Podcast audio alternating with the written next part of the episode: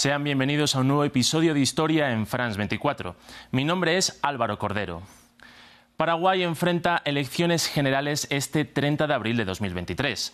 Esta nación, que es la gran desconocida de Sudamérica y habitualmente sufre marginación en la geopolítica regional, llega a estos comicios en un momento de cambio político que puede sacar del poder al Partido Colorado tras décadas de hegemonía casi ininterrumpida. Pero para tener una visión de lo que es Paraguay y su marco político es necesario retroceder en la historia e indagar el porqué de su aislamiento, los conflictos que lo han desangrado en este tiempo y el origen del poder casi incontestable de los colorados. Si hay una característica histórica que define a Paraguay es el aislacionismo y el proteccionismo. Desde su independencia de España en el año 1811, Paraguay prácticamente no ha tenido relaciones con sus vecinos y las pocas que tuvo durante el siglo XIX fue en formas de guerra. La guerra más importante que enfrentó fue contra Brasil, Argentina y Uruguay en la conocida como Guerra de la Triple Alianza entre 1864 y 1870. Y ya entrado el siglo Eh, el conflicto más importante que desarrolló fue la conocida como Guerra del Chaco contra Bolivia entre 1932 y 1935. La guerra de la Triple Alianza, como comentábamos, fue un desastre sin paliativos para Paraguay. El gobierno de Francisco Solano López se vio envuelto en un conflicto con dos potencias grandes de la región, como son Brasil y Argentina, por apoyar al Partido Blanco en la Guerra Civil de Uruguay y rechazar la toma del poder de los colorados en esa nación. Una postura que dejó en total medio millón de muertos, de los cuales 400.000 bajas eran de Paraguay, una cantidad muy alta. Además, Paraguay en esta guerra perdió casi la mitad de su población, según muchos historiadores, y de esa mitad de la población se estima que la pérdida total que hubo de paraguayos fue que el 90% de los hombres falleció en combate, un desastre demográfico sin paliativos. Eh, esta guerra es la considerada como guerra más sangrienta de la historia de América Latina y también hizo que hasta casi un tercio del territorio paraguayo se perdiera en estos combates. Como podemos ver, acá eh, una buena parte del norte de lo que era entonces Paraguay pasó a Brasil y buena parte del sur fue anexionado por Argentina.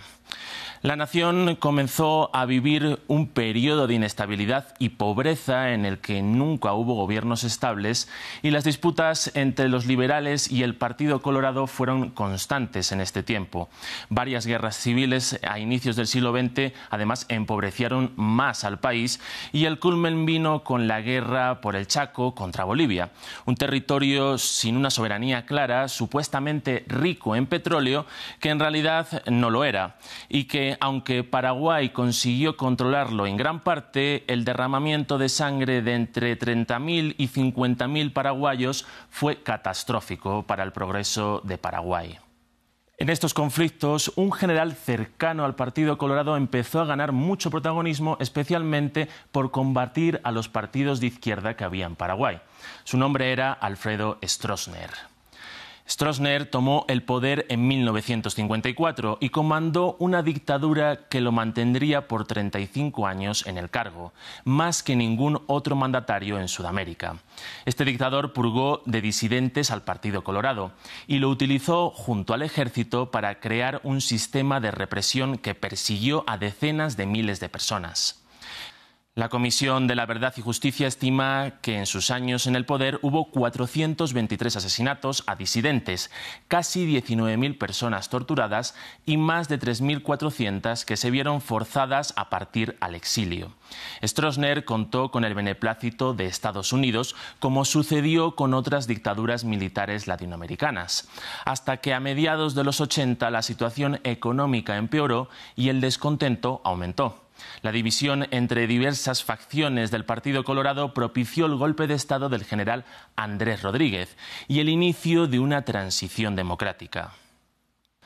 Sin embargo, este proceso se ha puesto en cuestionamiento en muchas ocasiones, ya que fue iniciado por el mismo Partido Colorado y el Ejército, fieles defensores del estronato.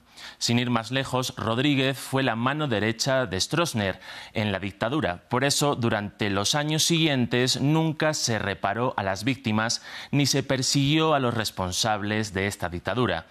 El Partido Colorado siguió en el poder a pesar de las divisiones internas. La más sonada fue el conocido como Marzo Paraguayo en 1999, cuando miles de personas salieron a las calles a protestar y causaron la dimisión del presidente Raúl Cubas después de que se le inculpara de estar detrás del asesinato del vicepresidente y su rival político, Luis María Argaña.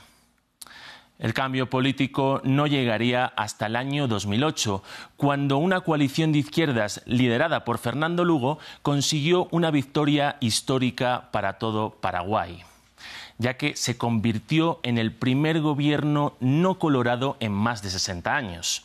Sin embargo, este mandato no pudo llegar a su fin debido a un controvertido juicio político que sacó a Lugo del poder en 2012 y cuyas consecuencias fueron la expulsión de Paraguay de organizaciones regionales como UNASUR o Mercosur.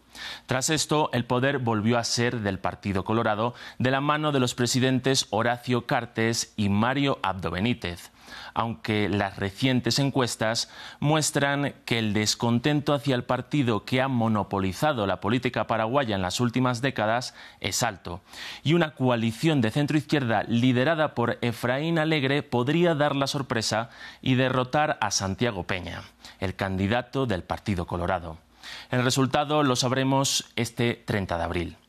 Con esto concluimos. Gracias por compartir y comentar estas historias que las encuentran en los programas de France24.com.